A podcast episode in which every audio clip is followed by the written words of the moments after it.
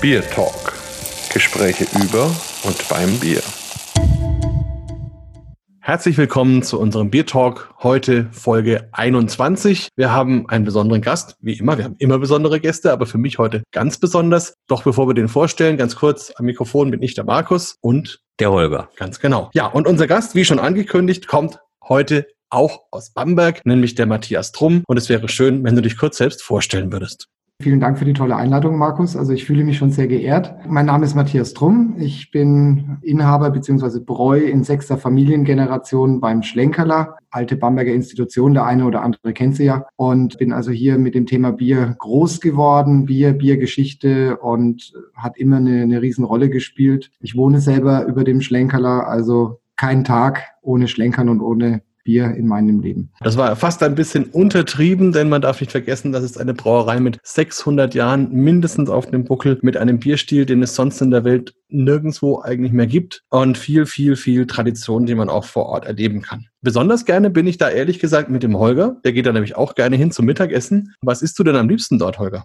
Die Zwiebel, die esse ich am liebsten, die gefüllte Zwiebel. Genau, altes Bamberger Rezept hat meine Mutter auch schon immer gemacht. Und dazu schmeckt natürlich ganz toll das normale klassische Schlenkerler Merzen. Es gibt allerdings neue Biere aus dem Schlenkerler und das bin ich selber ganz gespannt, weil ich die zum Teil heute auch zum ersten Mal verkosten kann. Ja, lass uns doch anfangen. Matthias, mit welchem Bier wollen wir denn starten? Also wir haben vor kurzem was Neues eingeführt. Das ist auch nicht offiziell vom Schlenkerler, sondern von der Hellerbräu, weil was die meisten eigentlich nicht wissen, Schlenkerler ist nicht der Ursprungsname und auch nicht der Firmenname. Die Brauerei ist eigentlich die Hellerbräu. Und der Schlenkerler, der kam später rein. Da werden wir bestimmt, wenn wir die nachher die Rauchbiere trinken, auch noch was dazu sagen. Ich bin aber ja, im Nebenberuf Bierhistoriker oder als Hobby und bin über ein altes Bamberger Rezept gestolpert in Familienunterlagen, aber auch in offiziellen Büchern über ein Bier, was ein ganz besonderes Brauverfahren hatte und was damals die Menschen tagsüber getrunken haben, weil es wenig Alkohol hatte. Und das haben wir jetzt als Bamberger Heinzlein wieder auf den Markt gebracht. Und ich würde sagen, wir starten mit dem hellen Heinzlein, weil das der beste Einstieg in den, in den Geschmack ist und dann schauen wir einfach mal weiter.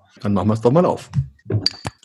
Ihr werdet gleich beim Einschenken merken, das ist sehr, sehr spritzig. Also eigentlich eher wie ein Weizenbier, nicht wie ein Lager. Man muss dazu wissen, dass die meisten früher das aus der Flasche getrunken haben. Das war nämlich das typische Bier von den Gärtnern und Hackern oder allen, die halt körperlich schwer gearbeitet haben. Und die haben natürlich kein Fass aufs Feld geschleppt, sondern die hatten ihr Flaschenbier dabei oder haben ihre Kinder ins Wirtshaus geschickt, um eine Flasche davon zu holen. Und bevor wir weiterreden, würde ich sagen, trinken wir mal einen Schluck, oder? Jo, Prost. Prost. Prost. Zum Wohl. Also das hat nur 0,9 Prozent Alkohol.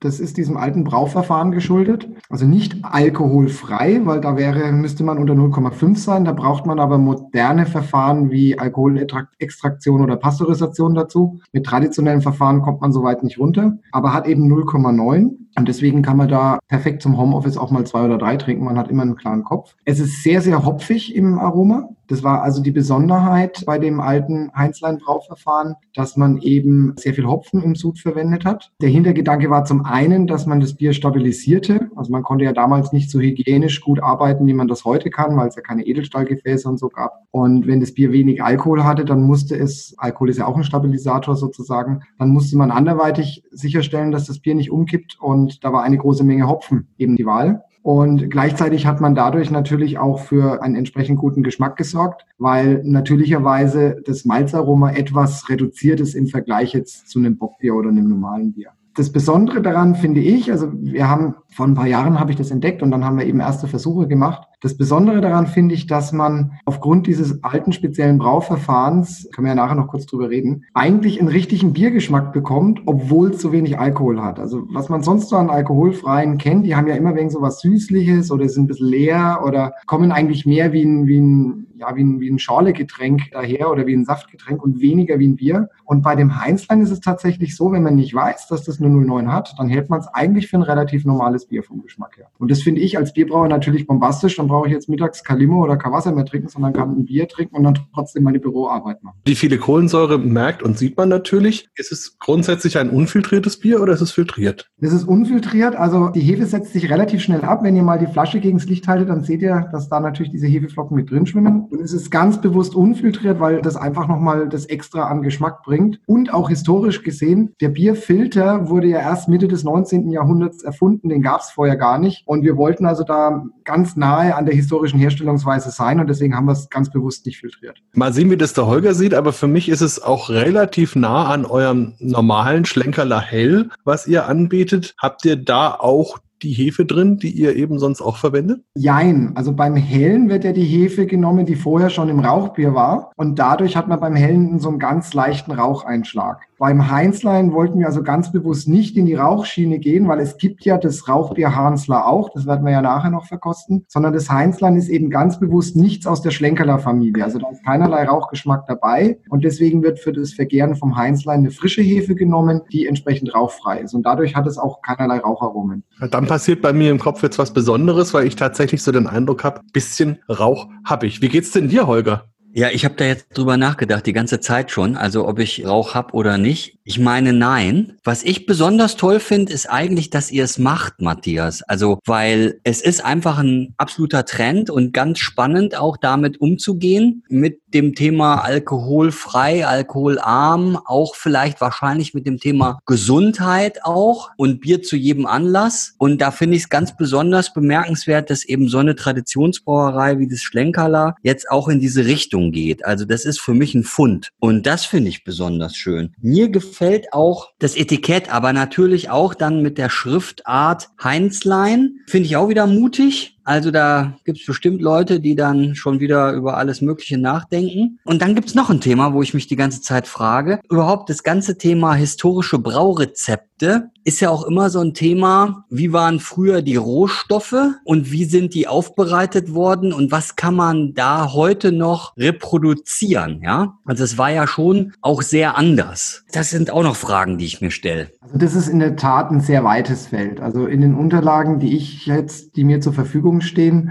altes Rezeptbuch von meinen Urahnen, wo also alle Sude protokolliert wurden mit Malzmengen, verwendete Hopfenarten, Ausschlagmengen und so weiter. Und dann eben die allgemeinen Bücher aus der Zeit, wo diese Verfahren dann auch zum Teil beschrieben sind. Da kann man sehr viel daraus ablesen, aber man kann natürlich nicht daraus ablesen, welche Qualität die Gerste hatte, die zum Malz verarbeitet wurde. Ganz grundsätzlich, denke ich, muss man festhalten, dass, weil ja auch in der Landwirtschaft nicht industrialisiert produziert wurde, anders als heute, also es gab natürlich keine Spritzmittel in irgendeiner Form, Düngen, wenn überhaupt, dann glaube ich nur in kleinen Umfang. Die Erträge waren bestimmt auch viel geringer. Tendenziell, denke ich, waren die Biere damals voller im Geschmack, aber bei gleichzeitig weniger Alkohol generell. Der Hintergrund ist der, die heutigen Gersten sind also einmal für die Landwirtschaft natürlich optimiert, dass die hohe Erträge haben, aber vor allem die Braugersten sind auch für die Bierbrauer optimiert, für die Großbrauereien, in dem Sinne, dass man mit möglichst wenig Malz sozusagen seinen Alkoholgehalt erzielt. Ja, also die haben eine sehr hohe Lösung einen sehr hohen Endvergärungsgrad, eine sehr hohe Ausbeute, wie der Brauer das nennt, dass man also den, den Malzeinsatz, man nennt das so schön, optimieren kann. Ja. Man sieht es sehr schön, jetzt müssen wir ein bisschen zwischen den Themen hüpfen, an den Schlenkerler-Etiketten. Bei dem klassischen Schlenkerler Rauchbier Merzen ist ja an der Rezeptur nie grundlegend was geändert worden. Ja, man passt es jedes Jahr so ein bisschen an auf Basis der Qualität von Gerste und Hopfen. Aber das Grundsatzrezept ist immer das gleiche. Aber auf den alten Etiketten steht da ein Alkoholgehalt von 4,5 und heute steht da inzwischen 5,1. Das hängt einfach damit zusammen, dass die modernen Gersten hinterher sozusagen mehr Alkohol und ein bisschen weniger Restextrakt bringen als die alten Gersten früher. Und die großen Industriebrauer haben entsprechend ihren Malzeinsatz reduziert, was natürlich Geld spart. Und Brauereien wie wir, die beim traditionellen Rezept geblieben sind, die mussten dann die Etiketten anpassen und den Alkoholgehalt hochsetzen. Du hast eben einfach einen Korridor in der Alkoholangabe auf dem Etikett. Den kann ich im Prinzip meiner Zielgruppe entsprechend anpassen. Kann das auch eine Rolle gespielt haben? Oder hältst du das total für ausgeschlossen? Du meinst jetzt, dass Brauer ihren Alkoholgehalt über die Zeit reduziert haben? Nein, ich meine, gehen wir mal in ein neues Bier hinein. Ich mache jetzt eine Produktentwicklung ja. und äh, mache mir eine Rezeptur, mache meine Probesude, habe dann mein Produkt und habe dann eine Stammwürze und einen Alkoholgehalt und dann gucke ich mir an, okay, welche Zielgruppe ich habe. Ich sage jetzt mal, ich habe einen tatsächlichen Alkoholgehalt von 5,5. Jetzt ist die Zielgruppe eben doch eher alkoholfreundlich. Da schreibe ich halt 5,7 oder 5,8 oder vielleicht sogar 6 hin. Oder umgekehrt, ich habe eine Zielgruppe junge Leute, Sport Sportler, wie auch immer, weil es ein frisches Weißbier ist beispielsweise, da schreibe ich dann fünf hin. Das ist eine Fehleinschätzung. Also du kannst nicht am Etikett hin und her schreiben, wie du das möchtest. Ja, wenn jetzt das Gesundheitsamt eine Probe zieht und misst den tatsächlichen Alkoholgehalt, dann gibt es einen Korridor, um den das abweichen darf. Also bei einem normalen Bier, wenn ich jetzt, sage ich mal, 4,8 draufschreibe und das Amt analysiert, dann darf der tatsächliche Wert zwischen, ich glaube, 4,3 und 5,3 schwanken. Also man hat 0,5 in jede Richtung. Genau, deshalb, das, so war ja mein Beispiel auch gerade. Ja, ja, jetzt kommt aber ein großes Aber.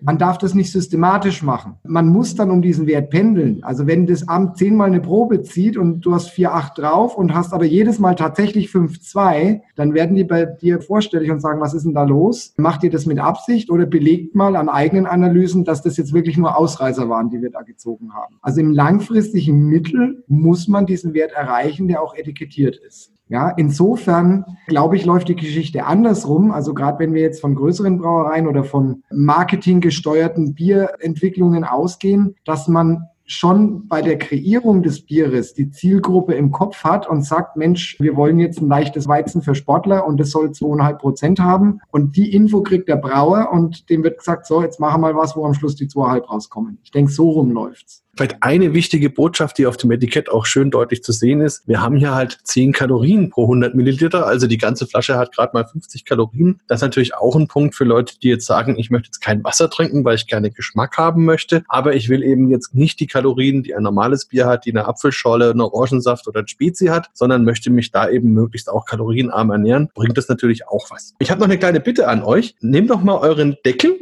und sagt mir, was in eurem Flaschendeckel drin ist. Also bei mir ist eine Hand, die zum Victory-Zeichen die beiden Finger nach oben gespreizt sind. Steht Aber da noch was drunter? Oh, Markus, du weißt ja, ich bin jetzt nicht mehr 16, also insofern und habe jetzt hier eine schlechte Beleuchtung. Ich habe das gleiche Zeichen, ich habe Schere. okay, jetzt weiß ich, dass es nicht Victory ist, sondern Xing Shang Chong, oder? Schnick, Schnack, Schnuck. Genau, und ich habe leider das Papier. Das bedeutet, einer von euch darf bestimmen, was wir als nächstes Bier trinken. Holger, bestimmt doch du, ich habe das erste bestimmt. Also wir bleiben beim Heinzlein und nehmen das Dunkle einfach. Das, Stimmt, äh, wir müssen ja noch über den Brauprozess sprechen. Da bin ich auch sehr gespannt. Ich mach's mal auf. Ich schenke jetzt auch gerade mein Dunkles ein. Jo, und ich schau mal, was im Deckel ist. Wie kam sie denn auf die Idee, das da reinzumachen? Finde ich sehr witzig. Wir waren beim Kronkorkenlieferanten, um zu besprechen, wie wir die Farben zwischen Kronkorken und Etiketten abgleichen, dass das zusammenpasst. Und da hing so eine riesen Wand mit diversen Musterkronkorken. In einem war das drin. Die Gaffel in Köln waren, war das, glaube ich. Die haben das vor Jahren schon mal gemacht und das fanden wir total klasse. Haben wir gemeint, das machen wir auch. Also ich habe jetzt Stein. Ah, jetzt habe ich die Schere schon wieder verloren. Ja, ich habe das Papier. Ja, dann haben wir jetzt drei umgewonnen sozusagen. Ne? Genau, das ist das Deadlock-Syndrom sozusagen, was bei diesem Spiel aufkommen kann.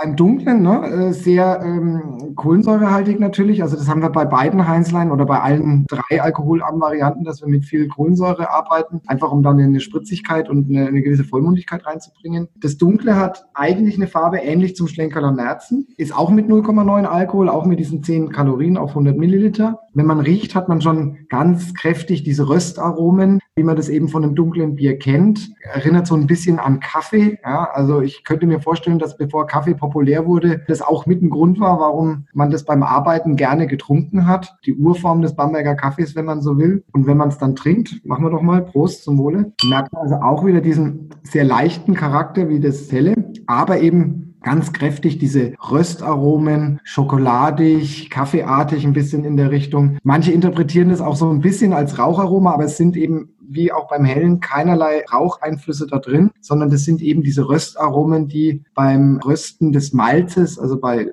Trocknung mit hoher Temperatur des Malzes entsprechend passiert. Übrigens, ähm, fürs Heinzlein, das Malz kaufen wir komplett zu. Also wir können ja bei uns nur Rauchmalz herstellen. Das heißt, im Heinzlein haben wir ein ganz normales, helles Malz im Einsatz und bei dem dunklen Heinzlein kommt halt noch ein bisschen Röstmalz mit dazu. Fast so ein bisschen englisches Aroma. Also wenn ich so ein typisches Porter habe zum Beispiel oder Stout, habe ich auch diese Art von Röstaromen. Also ein bisschen anders ja. als so einen klassischen Münchner Dunkel. Ja, habt ihr da ein besonderes Röstmalz? Nö, da haben wir eigentlich ein ganz normales, aber ich glaube, die Analogie kommt daher, wenn du jetzt ein Münchner Dunkles oder so hast, dann bist du natürlich auch sehr kräftig malzaromatisch bei diesen 4,5, 5 Prozent oder wenn es gar ein Bock ist. Und die Porterbiere, die waren ja traditionell auch immer mit relativ wenig Alkohol, weil wie vom Namen her, Porter, Träger, das war ja das Bier, was die Träger in den Häfen oder überhaupt die Leute, die was rumtragen mussten, also Lagerarbeiter getrunken haben. Und traditionelle Porter, wenn ich mich nicht täusche, oder könnt ihr mich gerne korrigieren, liegen ja, glaube ich, irgendwie so bei 2,5 Prozent. Und wenn man dann sozusagen diesen geringeren Malzgehalt hat, dann kommen diese Röstaromen in der Art und Weise durch. Wobei, wenn ich mich nicht täusche, die Porter sind obergärig, oder? Ja, ja, ja. ja, genau. ja. Und Heinzlein ist ganz klassisch untergärig, weil in Bamberg hier eben die untergärige Brauart vorherrschte. Würde mich jetzt wirklich brennend interessieren, weil du eben sagst, ein altes, historisches, wiederentdecktes Brauverfahren, was da dahinter steckt. Also die genauen Details kann und will ich natürlich nicht preisgeben, ja, weil da steckt einfach wahnsinnig viel Recherchearbeit drin und das will ich jetzt auch nicht, dass das einer dann einfach so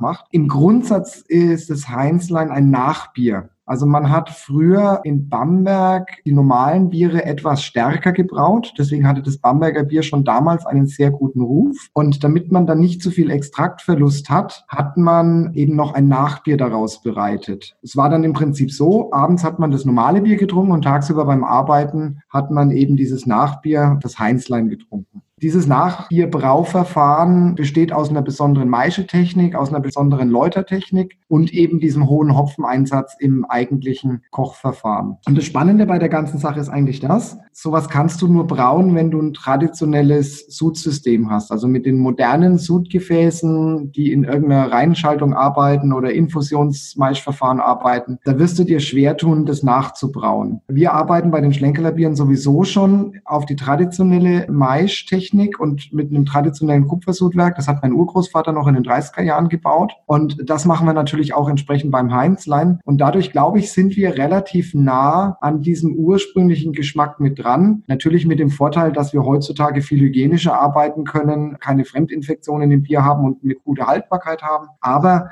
was jetzt den Malzcharakter und die Vollmundigkeit des Bieres angeht, sind wir, glaube ich, sehr nah an dem alten Verfahren dran. Und insbesondere schmeckt es, finde ich, vollmundig vollmundiger und reichhaltiger, als wenn ich jetzt einfach nur ein dünnes Bier brauen würde, was ja auch manche versuchen. Und da muss man wirklich sagen, Hut ab. Also die alten Bamberger Brauer, die waren echt pfiffig, dass sie dieses Verfahren so entwickelt haben und auch den körperlich schwer arbeitenden Menschen, die tagsüber wegen Gesundheitsgefährdung ja kein normales Wasser trinken wollten, dass man denen da so ein, ein schmackhaftes Getränk bereitet hat. Also ich bin immer wieder begeistert, wenn ich das trinke und habe größten Respekt vor meinen Vorfahren, aber auch vor den anderen Bamberger Brauern, die haben es ja damals alle gemacht, dass die dieses alte Verfahren so perfektioniert haben. Ganz kleine Anekdote vielleicht noch in dem Zusammenhang. Das Rezeptbuch, aus dem ich das habe oder was mit dazu beigetragen hat, ist ja vom Konrad Graser. Das ist also die erste Generation aus meiner Familie, die hier im, im Schlenkerlein der Hellerbräu war. Ich bin ja die sechste Generation. Es gibt wohl irgendwo eine, eine alte Aufzeichnung, dass als gegen Ende des 19. Jahrhunderts dann die Bamberger Brauer aufgehört haben, das Heinzlein, das Nachbier herzustellen, weil eben dann andere Getränke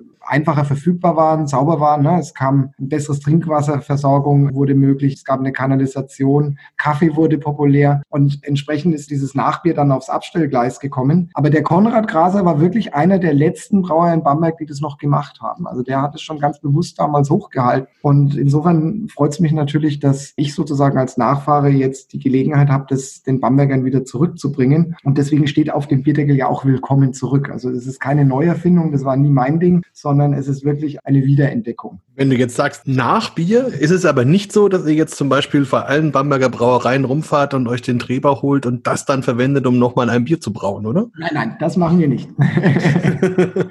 Holger, wie schmeckt es dir denn? Mir schmeckt es gut, ja. Also mir schmeckt es auch noch besser als das Helle. Es ist schon auch erstaunlich, dass man auch mit so wenig Alkoholgehalt dann doch noch so viel Charakter auch transportieren kann. Wenn ich jetzt so drüber nachdenke und drüber spreche, hat mir eigentlich das Helle auch gut gefallen, weil es ein bisschen hopfiger war, ein bisschen bitterer. Vom ersten Eindruck her fand ich das Dunkle besser. Hopfengehalt ist bei beiden äh, im Prinzip ähnlich, wobei er beim Hellen viel stärker durchkommt, weil bei dunklen Bieren ist es ja tendenziell so, dass das Röstmalz das so ein bisschen überdeckt. Ja, also ich mag diese Röstaromen sehr, sehr gern und ich kann mir das wirklich gut vorstellen als Getränk, was man einfach einen Tag über so trinkt. Ja, mit den 0,9 Prozent habe ich, glaube ich, auch keine Chance, jemals betrunken zu werden und dementsprechend einfach ein schöner Begleiter und echt eine tolle Alternative, wenn man jetzt einfach nicht immer Leitungswasser trinken will. Also sehr, sehr schön, sehr spannend und toll, dass ihr das aus der Taufe gehoben habt. Wie lange bist du da schon geistig damit schwanger gegangen? Naja, knapp vier Jahre eigentlich. Also ich bin 2016 bin ich das erste Mal in so einem alten, altdeutsch geschriebenen Magazin über das Thema gestolpert und dann eben später in den Familienunterlagen. Und wir haben natürlich mit der Rauchvariante, mit dem Schlenkerler Hansler begonnen, ist ja logisch. Markus, wie du sagst, ne, ich finde auch persönlich, ich mag tagsüber einfach nichts mit viel Alkohol trinken, weil du hast Termine, du musst irgendwelche Sachen erledigen, abends mit den Kindern noch eine Runde spielen und wenn du da schon mit einem Alkoholblätterer ankommst, dann, dann hast du einfach nichts vom Tag. Und für vorher sozusagen brauchst du da einfach ein anderes Getränk. Und ich persönlich, alles was Säfte sind, ob Apfelsaft, Johannissaft, wie auch immer, finde ich absolut fürchterlich. Also ich ernähre mich getränkeseitig im Wesentlichen bisher von Wasser, heißer Schokolade und eben normalen Bier. Und jetzt mit dem Heinzlein ist da echt eine Ergänzung da, die den Tag erhält, sag ich mal. Für mich ganz persönlich.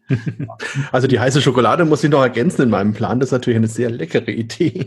Holger, ich habe eine Theorie. Vielleicht ist es ja so, wenn der Matthias sagt, dass das Bier ja in seinem Sudhaus hergestellt wird, aber eigentlich ja nichts mit rauchigen Zutaten drin ist. Aber vielleicht ist es ja so, dass dieses Brauwasser trotzdem so ein bisschen was von den Informationen mitnimmt, wenn da vorher eben Rauchmalz drin war und dann das vielleicht mit mir so ein bisschen korrespondiert und ich vielleicht deswegen so diesen leichten Rauchhinweis bekommen. Könnte das sein? Also ich glaube, wir brauchen da den CCC.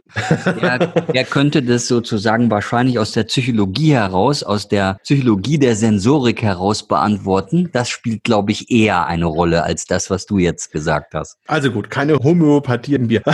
Apropos, der Matthias hat ja gerade vom Hansler erzählt und das war ja das erste Bier, das so ein bisschen auf diese Kerbe auch mit weniger Alkohol eingeschlagen hat und was mir auch im letzten Jahr vor allem viel Spaß bereitet hat, wenn ich eben oft mittags im Schlenkerler war und aber dann noch Termine hatte. Das sollten wir vielleicht jetzt auch probieren, oder? Genau, machen wir doch mit dem weiter. Wunderbar. Zwischendrin, äh, Matthias, noch mal eine Frage, weil also die Zeit ist auf jeden Fall viel zu kurz für all das, was mir durch den Kopf geht. Wie transportierst du das an die Kunden? Wie vermittelst du das? Ja gut, also auf der Webseite und äh, in Flyern und so weiter hat man natürlich diese ganze Story dahinter, was eben das Besondere am Brauverfahren ist und wo die Hintergründe sind und warum man das früher getrunken hat, also alles, was wir schon besprochen haben. Wir haben uns dann noch so einen kleinen Gag einfallen lassen. Auf der Internetseite ist es und auch auf den Tischaufstellern, die wir dann haben. Im Craftbeer-Bereich arbeitet man ja gerne mit so Skalen, ne, was Hopfigkeit und Bittere und so weiter oder Vollmundigkeit angeht, ne, dass man da irgendwie von eins bis zehn da irgendwie die Punkte vergibt. Wir haben bei dem Heinzlein, und das bringt es eigentlich wirklich auf den Punkt, haben wir eine Skala für Heimatgefühl mit dazu genommen. Und die ist natürlich auf 10. Ja, ein traditionelles Bamberger Rezept, das in dieser Form nur so hier gebraut wurde und eben ganz eng verwurzelt ist mit der Bamberger Geschichte und heute eben den Bambergern, jung ob alt, in dem entsprechenden Trinkumfeld sozusagen den optimalen Geschmack und niedrigen Alkoholgehalt bietet. Was kann patriotischer sein als sowas? Jetzt machen wir es auf. Ja, ich denke, das ist ja überhaupt so ein bisschen das, was Schlenkerler als Marke ausmacht, dass es ja unheimlich verbunden ist mit der Stadt, mit der Stadtgeschichte, mit Franken, mit Kultur, mit der Bierkultur. Also viel mehr als jede andere Brauerei von Bamberg, die jetzt in Anführungsstrichen normale Biere herstellt. Das war wahrscheinlich gleichzeitig Herausforderung, aber auch ein bisschen Last, oder? Weil man ja dann auch nicht so leicht rauskommt aus diesem regionalen Markt. Ja, also ich meine, wir können nicht wie jetzt eine Craft-Brauerei da wild mit Experimenten loslegen und was ich, irgendwelche Geschmacksrichtungen durchexperimentieren oder gar internationale Bierstile. Ja, es gibt ja ganz viele deutsche Brauereien, die jetzt ein Pale Ale oder was auch immer machen ich will nichts über die Qualität gesagt haben, ja, das sind ganz, ganz tolle Biere, aber zu einem historischen Haus wie Schlenkerler würde das letztendlich nicht passen. Und ich habe ja schon in meiner Schlenkerlerzeit angefangen, das eine oder andere Bier neu einzuführen. Da werden wir ja nachher mit Fassbier und Eiche auch zwei anschauen. Aber irgendwo hat man natürlich immer auch so ein bisschen auf den Tellerrand geschielt. Was gibt's denn noch für Möglichkeiten und in welche Richtung könnte man sich denn entwickeln? Und nachdem mein Steckenpferd eben die Bierhistorie war, war für mich klar, wenn wir was Neues machen, in Anführungszeichen, dann muss das einen historischen Kontext haben, der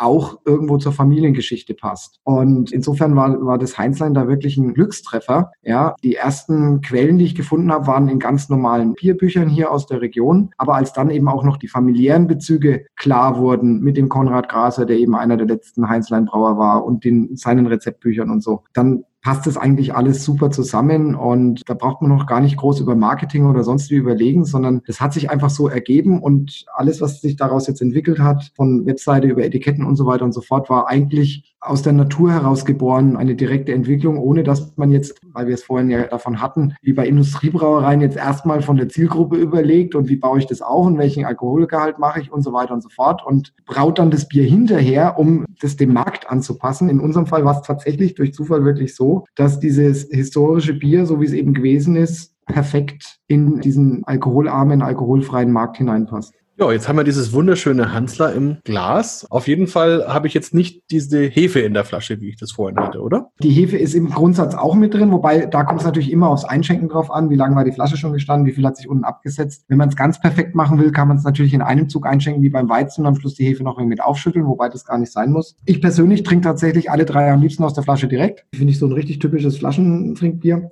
Beim Hansler, also beim Schlenkerler Hansler, man muss ja immer Schlenkerler dazu sagen, dass einem klar ist, dass es hier um Rauchbier geht, sind die Röstaromen also äh, im Prinzip nicht vorhanden. Es ist nur ganz, ganz minimal eben von den hohen Trocknungstemperaturen des Rauchmalzes auf unserer eigenen Darre. Auch die Hopfennoten sind ein bisschen schwächer als jetzt beim hellen Heinzlein zum Beispiel. Aber dafür hat man eben diesen ganz charakteristischen Schlenkerler Rauchgeschmack. Nicht so kräftig wie im klassischen Rauchbier Merzen, klar, weil der Malzanteil ist natürlich nicht so hoch, aber trotzdem sehr deutlich wahrnehmbar das Hansler ist minimal höher im Alkohol als das Heinzlein. Also das Heinzlein liegt ja bei 0,9. Das Hansler liegt so um die 1,1, macht aber jetzt vom Trinkgefühl oder von dem, was im Kopf passiert, keinen relevanten Unterschied. Für Rauchbierliebhaber das perfekte Tagsüberbier oder wenn es draußen heiß ist. Als wir das letztes Jahr nur für die Gaststätte in der Flasche eingeführt haben, noch ohne Etiketten, war das auf Anhieb mein Lieblingsbier, wenn ich am Tag in der Gaststätte, wie du auch, Markus, ne, gesessen bin und mit irgendjemandem mich unterhalten habe, Bürotermin oder whatever, dann war das echt immer das Ideal ideale Bier. Und jetzt seit Januar heuer gibt es es eben auch in der Flasche zum Mitnehmen. Gleiches Brauverfahren muss man grundsätzlich sagen. Also das Hansler und das Heinzlein unterscheidet sich in der Richtung nicht. Also auch wieder besondere Maischetechnik, besondere Läutertechnik, aber eben das Ganze mit 100% Rauchmalz, so wie es eben bei allen Schlenkerler ist. Und entsprechend rauchig kommt das Hansler dann auch daher. Ja, Holger, bist du zufrieden? Ich bin total zufrieden, also weil das kannte ich ja schon und habe es auch schon oft getrunken und auch in der Gaststätte habe ich es schon getrunken. Da war gar kein Etikett drauf, also das war einfach nur eine braune Flasche. So wie du es vorhin schon gesagt hast, das ist dann einfach super. Also wenn man dann Mittagessen geht und du hast ja recht, ich dränge dann immer ins Schlenkerla und da dann so ein schönes Hansler und dann wieder weitermachen, ist eben großartig. Und so geht's mir jetzt gerade auch wieder. Also prima ist es. Sehr, sehr spannende Geschichte drumherum. Wie war das denn bei der Einführung? Also ich kann mich noch erinnern, ich glaube, das war es gar nicht du, sondern euer Braumeister, der mir zuallererst davon erzählt hat. Und da habe ich schon so ein bisschen rausgehört, dass eine gewisse Skepsis da war. Kann man sowas überhaupt machen? Will das irgendjemand? Verstehen das die Leute überhaupt? Kann man 1,2 Prozent Alkohol irgendwie kommunizieren? Und als ich dann das nächste Mal mit jemandem von der Brauerei zusammen war, hieß es, es ist unglaublich. Die Leute reißen uns das quasi aus den Händen. Wir kommen gar nicht hinterher. Wie war das bei der Einführung für dich? Hattest du das erwartet und wie läuft es seitdem? Also mein Braumeister, der Hanreich, war da immer dahinter gestanden. Er fand das klasse, weil er selber ja auch tagsüber sagt, wenn er noch arbeiten muss, ist ihm normales dann doch irgendwo zu heftig. Aber bei den Bräuern war durchaus ein gewisses Ressentiment am Anfang da. Na, das ist doch gar nicht. Ja, es war nicht der Michael, ja. ja. Ja, genau. Genau. Also bei den Bräuern war da schon eine gewisse Zurückhaltung, auch beim Personal und in der Gaststätte, die Bedienungen und so, der Stammtisch sowieso, ja, beim Stammtisch ist ja sowieso alles Neue immer erstmal kritisch beäugt. Also das war dann schon ein Thema. Es ist dann aber wirklich sehr gut bei den Leuten unten angekommen. Dass wir jetzt nicht nachgekommen wären, das kann man jetzt nicht sagen, weil es doch im Vergleich zum normalen Märzen natürlich jetzt nicht diese Mengen erreicht. Aber in der Gaststätte, ohne dass wir da jetzt Werbung gemacht hätten oder irgendwie mit Tischaufstellung oder sonst was gearbeitet hätten, wir hatten es ja nur in der Speisekarte drinstehen, waren das wirklich schon ganz ordentliche Mengen und insbesondere tatsächlich auch mehr als das Weizen, gerade im Sommer. Und das hat uns dann schon so ein bisschen positiv überrascht. Also damit hatte ich ehrlich gesagt nicht gerechnet. Für mich war das in der Gaststätte im ersten Schritt immer die Ergänzung für die, die gesagt haben, Mensch, ich muss heute noch Auto fahren oder ich habe noch eine Stadtführung, ich will ein Wasser oder eine Apfelschorle auch wenn es verdienstmäßig natürlich in Ordnung ist, wenn man sowas in der Gaststätte verkauft, dann tut einem das Brauerherz dann doch weh, wenn man so jemanden nicht mit einem Bier beglücken kann. Und da denke ich, haben wir die Lücke jetzt ganz gut geschlossen. Dadurch, dass die Familie jetzt auch komplett ist mit den Nichtrauchigen, also was heißt komplett, aber zumindest erweitert mit den Nichtrauchigen, dem dunklen Heinzlein und dem hellen, denke ich, ist da wirklich eine Bandbreite da, wo jeder für sich zu Hause auch was finden kann. Vielleicht noch ergänzend die Info, das helle und das dunkle Heinzlein werden wir in der Gaststätte natürlich nicht ausschenken. Also die Schlenkeler Gaststätte ist ja ganz traditionell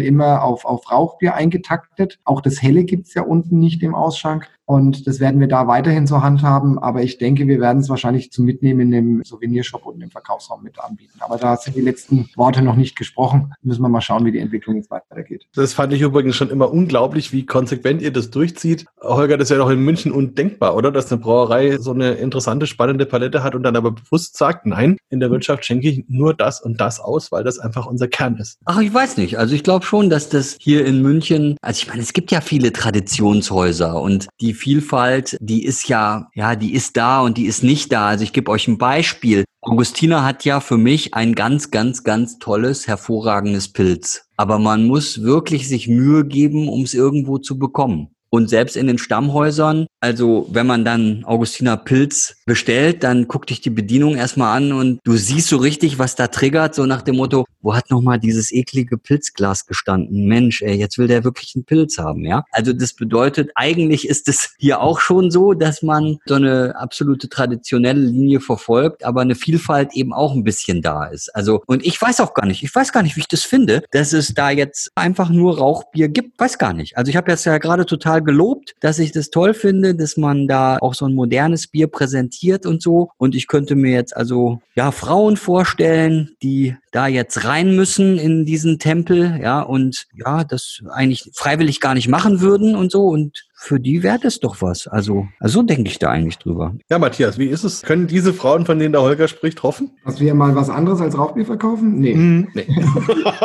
die Hoffnung würde ich aufgeben.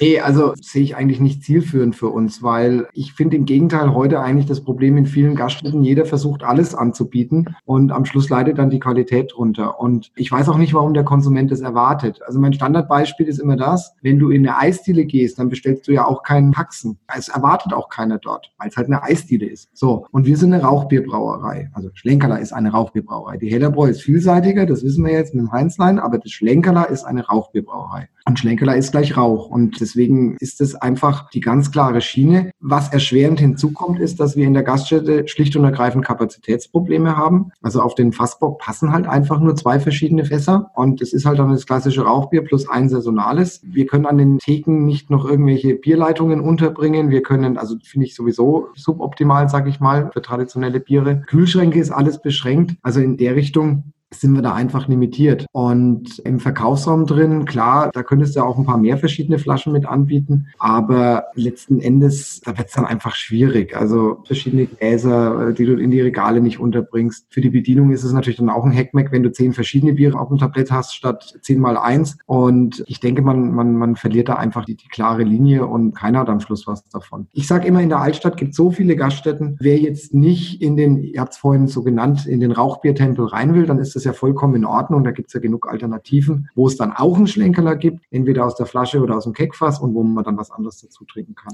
Also wobei du da jetzt was ganz Wichtiges angesprochen hast und ich glaube, das steckt vielleicht auch ein bisschen dahinter. Ihr seid ja in der glücklichen Lage, dass ihr in der Gastwirtschaft einfach auch noch klassisch bayerisch ausschenken könnt. Das heißt also, das Bier kommt in ein Holzfass. Das Holzfass kommt dann runter in die Gaststätte und in der Gaststätte wird es dann vom Schenker persönlich abgeholt aus dem Kühlhaus und dann auf den Bock gehoben gehoben und angestochen, angezapft und dann wird dieses Fass geleert. Mehr oder weniger in einem Zug, also mit kurzen Unterbrechungen vielleicht. Aber das bedeutet, dieses Fass wird nicht gekühlt, da ist keine Kohlensäure dran oder sonst irgendwas, sondern dieses Bier kommt wirklich so, wie es aus dem Lagertank kommt, eigentlich direkt ins Glas. Mhm. Und das ist was, was es relativ selten gibt und was natürlich nur funktioniert, wenn auch entsprechend viel von dem Bier durchgeht, weil es ja sonst schlicht und einfach warm wird. Und ich glaube, auch deswegen ist es wichtig, gar nicht zu viele verschiedene Sorten zu haben, weil man sonst diese schöne Tradition gar nicht mehr leben könnte. Das stimmt voll und ganz. Also das kannst du nicht mit so vielen Sorten machen. Das ist teilweise im Sommer mit den saisonalen Bieren schon schwierig, ne? wenn du dann zwei Schenken und vier Fässer und da muss man schon immer ein bisschen jonglieren und häufig machen wir es dann so, dass wir an einer Schenke holen. Was wir tatsächlich heuer jetzt vorbereitet haben, wir müssen jetzt mal mit der ganzen aktuellen Situation gucken, wie wir das in Betrieb nehmen können. Das Weizen und das Hansler, das kann man ja nicht bayerisch ausschenken, weil es zu viel CO2 hat. Also wenn du das in Holzfass gibst und das anstichst, dann kommt dir der Hahn gleich um die Ohren gesaust, egal wie gut du das machst. Und es würde wie blöd schäumen beim Einschenken. Also das funktioniert nicht. Deswegen haben wir das bisher aus der Flasche ausgeschenkt. Wir wollen da jetzt aber eigentlich umstellen, dass es auch aus dem Fass kommt. Und dafür haben wir tatsächlich eine Schankanlage installiert. Nicht im alten Lokal, weil da geht es eben vom Platz nicht, sondern drüben in der Klause an der großen Schenke, beziehungsweise die vom alten Lokal werden sich das dann im Verkaufsraum holen. Da gibt es auch eine kleine Verkaufsstelle, wo dann auch für einen Stehseidler man sich das dort holen könnte, wenn man denn wollte. Also da werden wir jetzt irgendwann in nächster Zeit, wenn die ganze Situation sich hier mal ein bisschen bereinigt hat, entsprechend auch umstellen, dass wir da vom reinen Flaschenausschrank weg können. Aber das traditionelle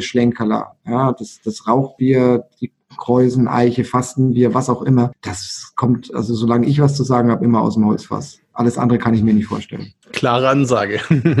Holger, kennst du das auch, den bayerischen Anstich aus den Münchner Läden? Ja, absolut. Also, und also nicht nur aus den Münchner Läden, auch zum Beispiel im Übrigen in Düsseldorf ist es ja auch gang und gäbe, dass man sowas macht. Ich finde das super und Bier ist ein frisches Produkt und eines der größten Probleme meines Erachtens zum Thema Bierqualität ist eigentlich die Schankanlage in den gastronomischen Betrieben. Also da auch vielerlei Themen, also Hygiene und Reinigung und Einstellung und so weiter.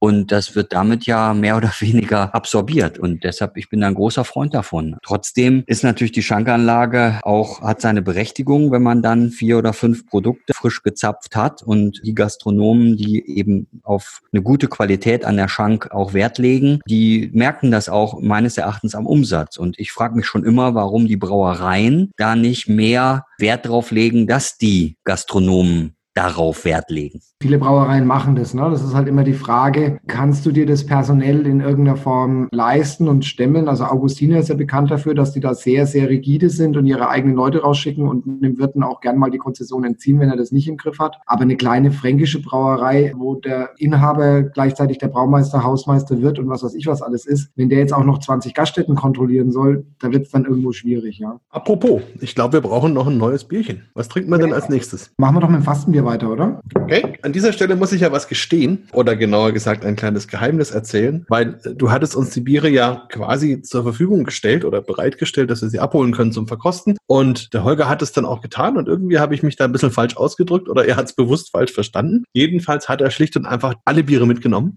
Sprich, die Verkostungsbiere sind jetzt grundsätzlich gesehen alle bei ihm in München. Insofern Glückwunsch, Holger, an dieser Stelle, dass du da ein gutes Sortiment hast. Und ich habe dann schnell ergänzt aus meinem eigenen Vorrat. Ich habe ja fast alle da. Und beim Fastenbier ist es aber so, schaut ein bisschen anders aus als euer Fastenbier. Nämlich da ist obendrauf noch so eine glänzende Kappe, die so ein bisschen rot-gold strahlt. Und das ist ja auch eine besondere Thematik. Also wir können ja erstmal verkosten. Bin ich mal gespannt, ob es einen Unterschied gibt zwischen meinem und euren. Und dann können wir da vielleicht auch ein bisschen drüber reden, was da dahinter steckt. Ist das eigentlich inhaltlich ein Widerspruch? Fastenbier? Fast ein Bier, ja. Wenn man so sieht, ja. Also das meinte ich jetzt gar nicht, könnte man natürlich auch denken, aber ich denke so, Fasten heißt ja eigentlich, ja, quasi kalorienreduziert zu leben. Und das Fastenbier hat ja normalerweise schon auch ein bisschen Inhalt. Ja, oder, oder es geht einfach nur um die christliche Tradition, oder? Ja, aus heutiger Sicht reduziert man sich natürlich in der Fastenzeit. Also Alkohol oder Kohlenhydrate oder, oder generell Kalorien, was auch immer. Historisch gesehen war das ja was anderes. Dieses Fasten war ja Teil dieser religiösen Erfahrung, wie das die Muslime heute im Ramadan ja auch noch machen. Da gab es einfach die ganz klare Ansage, tagsüber keine festen Nahrungsmittel. Und kein Alkohol hat bestimmt kein Mensch gesagt, weil ähnlich wie wir es beim Heinzlein vorhin hatten, du hast tagsüber ja immer in irgendeiner Form alkoholische Produkte zu dir genommen, weil Wasser ja immer keimbelastet gewesen ist, also zumindest potenziell. Deswegen haben die Mönche dann, damit sie eben nicht so viel Hunger haben tagsüber und der Magen nicht so leer ist, haben die halt ein nahrhafteres Bier gebraut. Nahrhafter vor allem im Vergleich zu den damals normalen Bieren. Da spielt auch diese Sache mit rein, die ich vorhin gesagt habe, dass die Biere damals sozusagen bei gleichem Malzgehalt mit etwas weniger Alkohol herausgekommen sind, weil eben die Ausbeute nicht so hoch war. Aus heutiger Sicht ist ein Fasten wie ein Bockbier, da spielt das Wettbewerbsrecht und so überall ein bisschen mit rein. Wir haben es aber bewusst an der unteren Grenze, also unser Fastenbier hat 5,9 Prozent Alkohol bei 16 Prozent Stammwürze, ist entsprechend unfiltriert und also sehr vollmundig und nahrhaft im Geschmack, also sozusagen die flüssige Brotzeit. Und das geht eben nach diesem alten lateinischen Sprichwort liquida non frank und iunum, also das Flüssige bricht das Fasten nicht. Und würde ich sagen, jetzt trinken wir mal, bevor wir zu viel reden. Ja, wenn man vom Hanfler kommt, ist das schon ein großer Schritt. Allerdings, Holger, kanntest du das schon? Ich kannte das schon, ja. Aber ich muss ja auch wirklich sagen, ich bin ja schon immer auch ein Rauchbierfreund gewesen. Also ich mag das sehr und habe dann auch immer vieles ausprobiert. Und auch in den Verkostungen ist natürlich oft dann auch ein Schlenkerler mit dabei. Dann gehe ich da ganz gern nochmal auf Biere, die eben nicht so alltäglich sind, weil viele, die dann Schlenkerler kennen, die kennen halt das Märzen und eben die anderen spezielleren Biere eher nicht. Und dann baue ich die dann immer ein. Und das polarisiert ja total. Also da gibt's dann ja die absoluten Fans, also zum Beispiel wie ich. Und dann gibt's eben andere, die das ganz furchtbar finden. Ja, also total furchtbar. Und da kann man dann ja auch wieder historisch auch wieder darüber reden, wie war das eigentlich früher, wie ist gedarrt worden wo kommt eigentlich diese Rauchnote her und so. Also für mich sind halt Schlenkerla-Biere oder auch Rauchbiere im Allgemeinen, aber bei Schlenkerla ist es eben dann auch ein bisschen kerniger noch als bei anderen Brauereien, die eben auch Rauchbiere machen. Das ist total dankbar, weil ich habe dann viel zu sprechen, viel zu erzählen, viel Storytelling und letzten Endes ist es dann halt so. Da gibt es dann welche, denen schmeckt es und wiederum anderen schmeckt es halt nicht. Das ist dann einfach so. Vielleicht müssen wir an der Stelle mal kurz für die Hörer, also das könntest du, Matthias, ja selber einfach mal kurz machen, erklären, was hinter diesem Rauchbier bzw. Rauchmalz steckt, damit wir mal mit den ganzen Mythen aufräumen an der Stelle. Ja, also das Besondere beim Rauchbier ist nicht das Brauverfahren, sondern das Melzungsverfahren. Also schon während des Melzens, wenn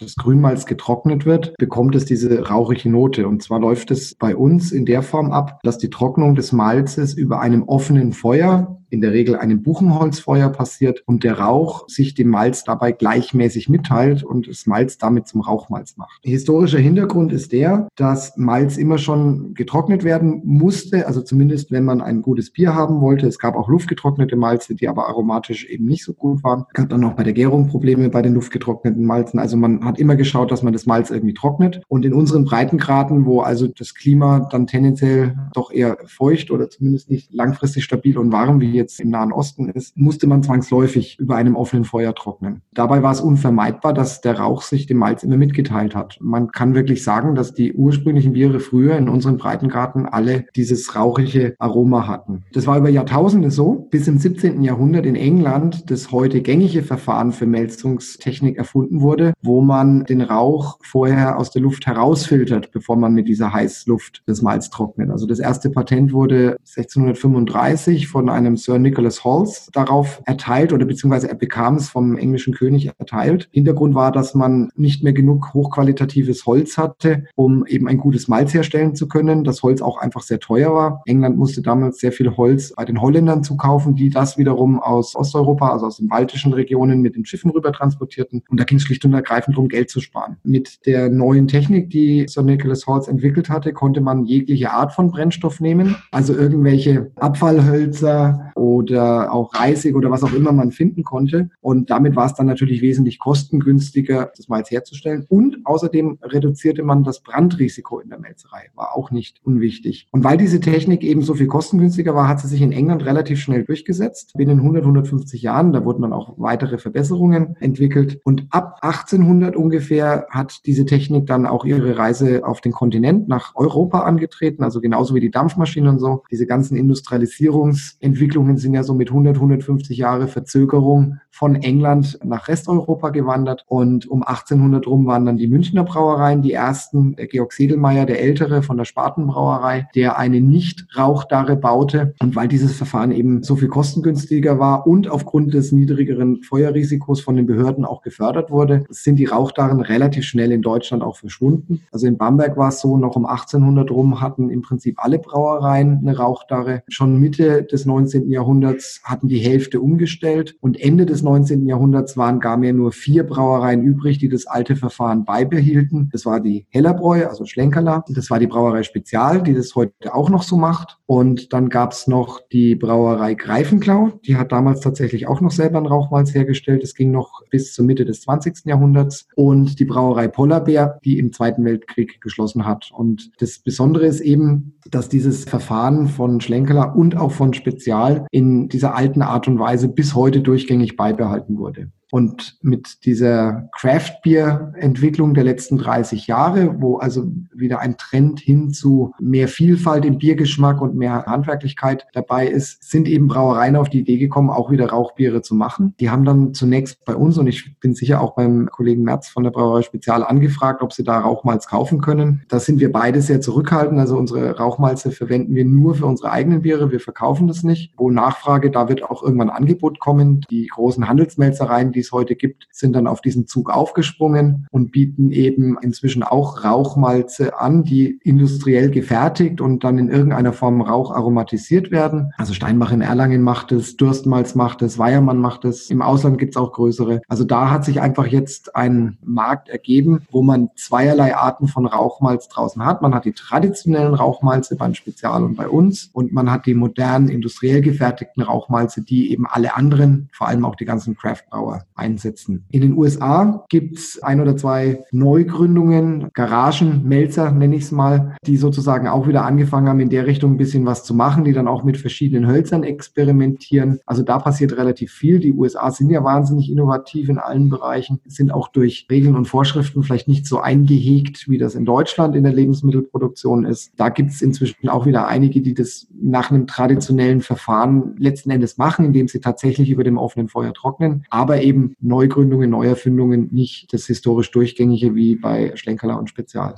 Ja, mir ist das letztes Jahr auch in Chile aufgefallen. Da waren wir beim ganz kleinen Brauer irgendwo im Nirgendwo und der hatte sich dann extra eine kleine Räucherkammer gekauft, die normalerweise für Fisch verwendet wird genau. und äh, nimmt da immer seinen Malz, tut's da rein, hat mir das auch gezeigt und macht dann praktisch sein Rauchmalz für sein Rauchbier. Und wenn man sich dann mit Leuten unterhält, dann heißt es immer, dass es einen Unterschied macht. Also ob man jetzt ein Malz hat, was wirklich vom Produktionsprozess her getrocknet wird im Rauch und den Malzen, die eigentlich fertig sind und dann in eine Räucherkammer kommen und quasi außen so eine Rauchschicht dran bekommen. Also dass durchaus der Geschmack der Biere anders ist und dass der Geschmack des Rauches anders ist und dass man da durchaus auch rausschmeckt eben, wo ist ein richtiges Rauchmalz drin und wo ist eher so ein aromatisiertes Malz drin. Kannst du das nachvollziehen? Macht ihr Versuche mit sowas? Also Versuche machen wir in der Richtung nicht. Ich meine, wir haben einfach das ganz klassische Verfahren. Wir experimentieren ein bisschen mit unterschiedlichen Hölzern. Da kommen wir ja nachher bei der Eiche auch noch drauf. Aber dass wir jetzt ein fertiges Malz zukaufen und das dann bei uns in die Darre reinstellen oder reinlegen, um das nochmal nachzuräuchern, das haben wir jetzt noch nicht experimentiert. Von der Logik oder von dem chemisch-physikalischen Hintergrund ist es ja zwangsläufig so, ja, weil wenn ich jetzt das Grünmalz auf die Darre bringe, dann sind wir bei einem Feuchtigkeitsgehalt irgendwo 40, 45 Prozent. Das Korn ist entsprechend voluminös und im Zuge der Trocknung geht man runter auf irgendwo zwei, drei Prozent und wie die Feuchtigkeit aus dem Korn herausgetrieben wird, geht der Rauch gleichzeitig hinein. Das kann ich mit einem fertigen Malz, das ich wieder nass mache und dann wieder trockne, in der Form nicht simulieren und nicht nachmachen. Sicherlich geht da der Rauch auch ein bisschen in das Korn mit hinein, aber ich werde nie eins zu eins den Geschmack haben wie beim traditionellen Verfahren. Beim traditionellen Verfahren spielt ja dann auch noch die Geometrie von der Darre und so eine Rolle. Also vom Spezial des Rauchbier schmeckt ja auch anders als unseres. Ja, Holger, apropos Geschmack, was sagst du denn zu unserem Fastenbier? Für mich ist das ein schönes, klassisches Rauchbier, so wie man das erwartet. Also sehr, sehr schöne, rauchige Note, ganz malzaromatisch, eine unheimlich tolle Farbe, ein richtiges Kupfer. Und die Ressenz, die finde ich toll ja, ich bin da begeistert, unbedingt. Meins geht sehr stark auch in so eine, so eine holzaromatische Richtung und hat einen sehr spannenden Nachgeschmack, der zwar relativ trocken ist, aber auch so ein bisschen rosinige Noten mit reinbringt. Kann man ja mal den Matthias fragen. Bei mir steht nicht 5,9, sondern 5,5 Prozent hinten drauf. Mhm. Aus welchem Jahr kommt das denn?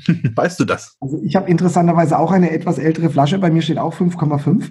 ah, okay. Aber ohne Goldkäppchen. Ohne Gold. Also das mit dem Goldkäppchen finde ich, achso, du hast das, äh, die Jahrgangsversion, ne? Genau, also da wollte ich eben auch noch kurz drüber sprechen, wie das mit den Jahrgangseditionen ist. Aber gehen wir ruhig erstmal zu dem Bier. Der Hintergrund ist letzten Endes einfach folgender, was ich ja vorhin schon mal angedeutet habe. Wie wir mit dem Fastenbier angefangen haben, haben wir uns eigentlich sehr an dem traditionellen orientiert und sind tatsächlich mit einer niedrigeren Stammwürze von 14,5 reingegangen und hatten dann einen Alkohol von 5,5. Und wir wurden dann irgendwann mal darauf hingewiesen, dass wenn man Fastenbier draufschreibt, dass es eben nach juristischer Definition ein Bockbier sein muss. Bockbier heißt mindestens Stammwürze 16. Da ist zwar nie was passiert, aber man weiß ja nicht, ne, irgendwo kommt ein Blockwart daher und macht einem Stress. Deswegen haben wir gesagt, nee, komm, da wollen wir auf Nummer sicher gehen. Sind auf die P16 hochgegangen und dadurch kommt eben dieser etwas höhere Alkoholgehalt von 5,9 raus. Geschmacklich sehe ich aber keinen relevanten Unterschied zwischen den beiden. Also die neueren Varianten sind so ein bisschen gehaltvoller, aber das ist minimal. Wenn man es nicht weiß, dann denke ich, merkt man das auch nicht weiter. Dann sollten wir jetzt vielleicht mal zur Eiche gehen, bevor wir den zeitlichen Rahmen komplett sprengen. Dann machen wir doch mal auf.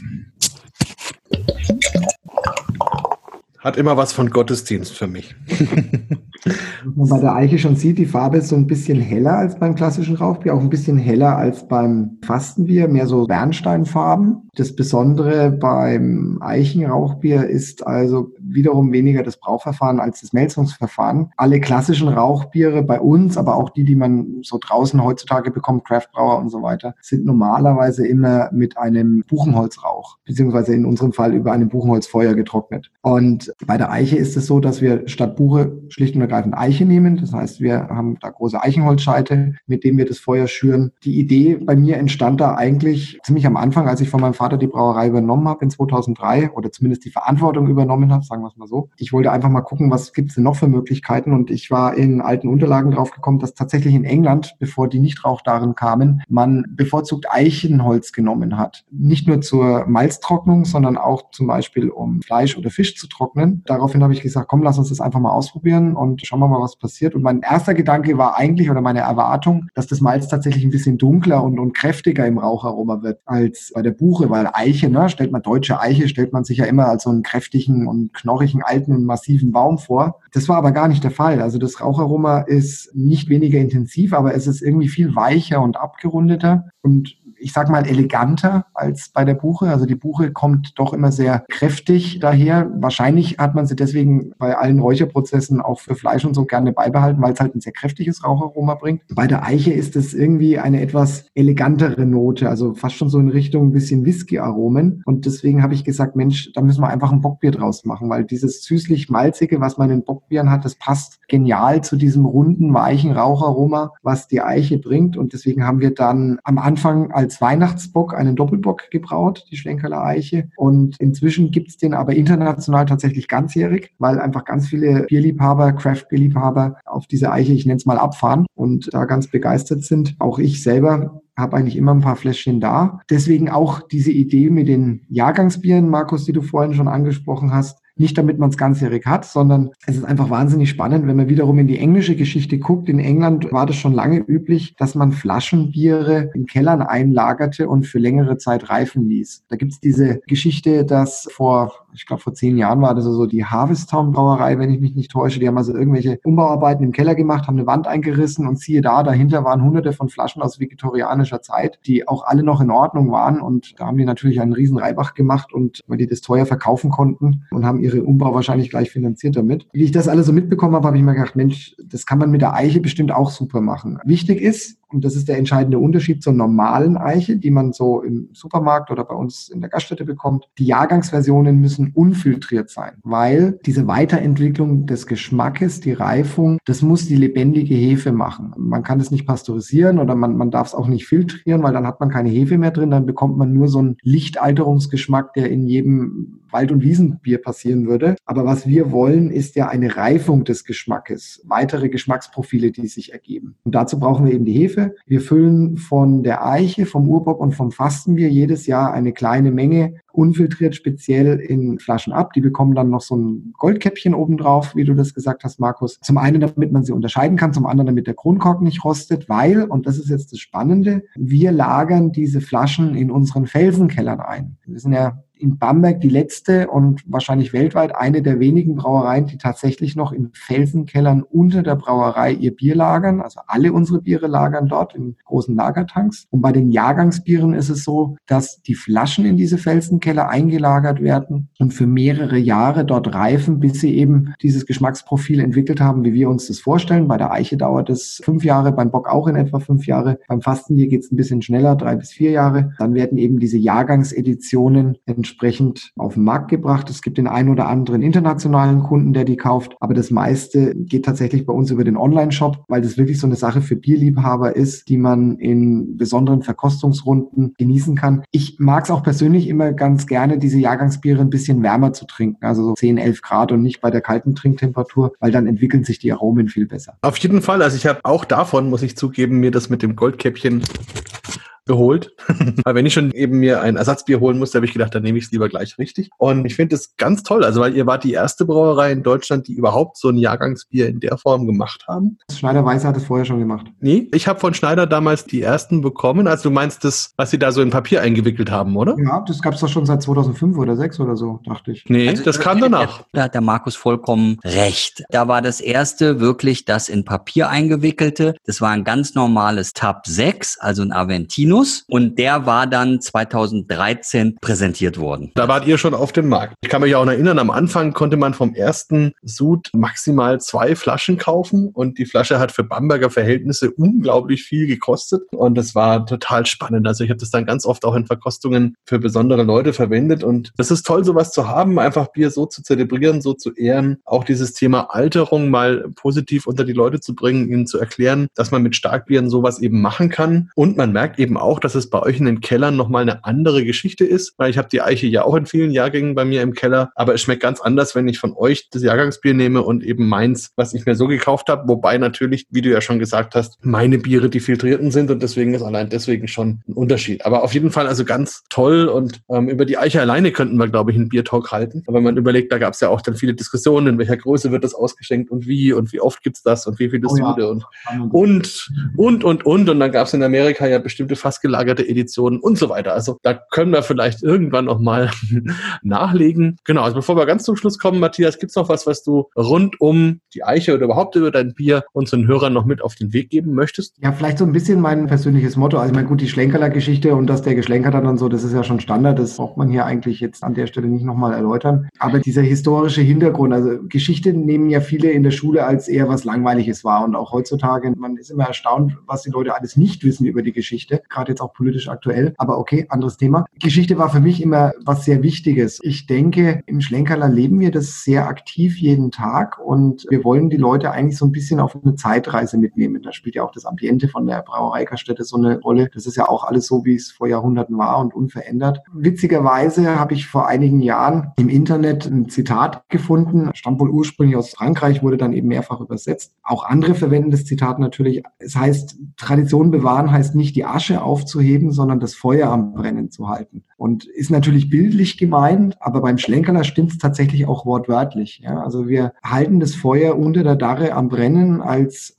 einer von nur noch zwei auf der ganzen Welt. Und da bin ich einfach wirklich stolz auf meine Vorfahren, auf meine Ahnen, dass die da so stur waren und das durchgehalten haben und hoffe einfach, dass ich da meinen Beitrag dazu leisten kann, dass das in der Form auch so weitergehen wird. Und ich bin ja auch in gewissen Punkten so ein bisschen stur, was Holzfässer und eben die traditionelle Herstellung angeht. Und insofern gelebte Geschichte und ich hoffe, dass die Menschen das auch wahrnehmen und erkennen, wenn sie einen Schlenkerlein in der Hand haben, trinken oder wenn sie zu uns in die Brauereigerstätte kommen jeder Schluck Schlenkerler ist eben so eine kleine Zeitreise. Und das ist eben, wie der Holger auch schon gesagt hat, für jede Verkostung eine totale Bereicherung, weil man einfach so viel erzählen kann und so viel auch zeigen kann, was Geschichte und Bier gemeinsam haben. Vielleicht an der Stelle kurzer Werbeblock mache ich ja sonst nie, aber es gibt ein Buch Bier, Geschichte und Genuss. Da kann man viel nachlesen rund um dieses ganze Thema Bier und Kulturgeschichte. Ja, also lieber Matthias, vielen, vielen Dank für deine Zeit, die wir jetzt sehr ausführlich in Anspruch genommen haben und natürlich auch für deine Biere und alles Gute, dass es jetzt auch gut läuft mit dem Video Wiederstart oder Neustart in der Corona-Zeit und dir noch einen wunderschönen Tag und viel Spaß noch mit den restlichen Schlücken deiner Biere, die wir jetzt geöffnet haben. Vielen Dank, genießt die restlichen Schlücke und irgendwann sehen wir uns mal wieder. Auch von meiner Seite aus vielen Dank, Matthias. Schönen Tag noch. Mach's gut. Tschüss. Tschüss. Ciao.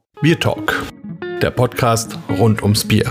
Alle Folgen unter www.biertalk.de.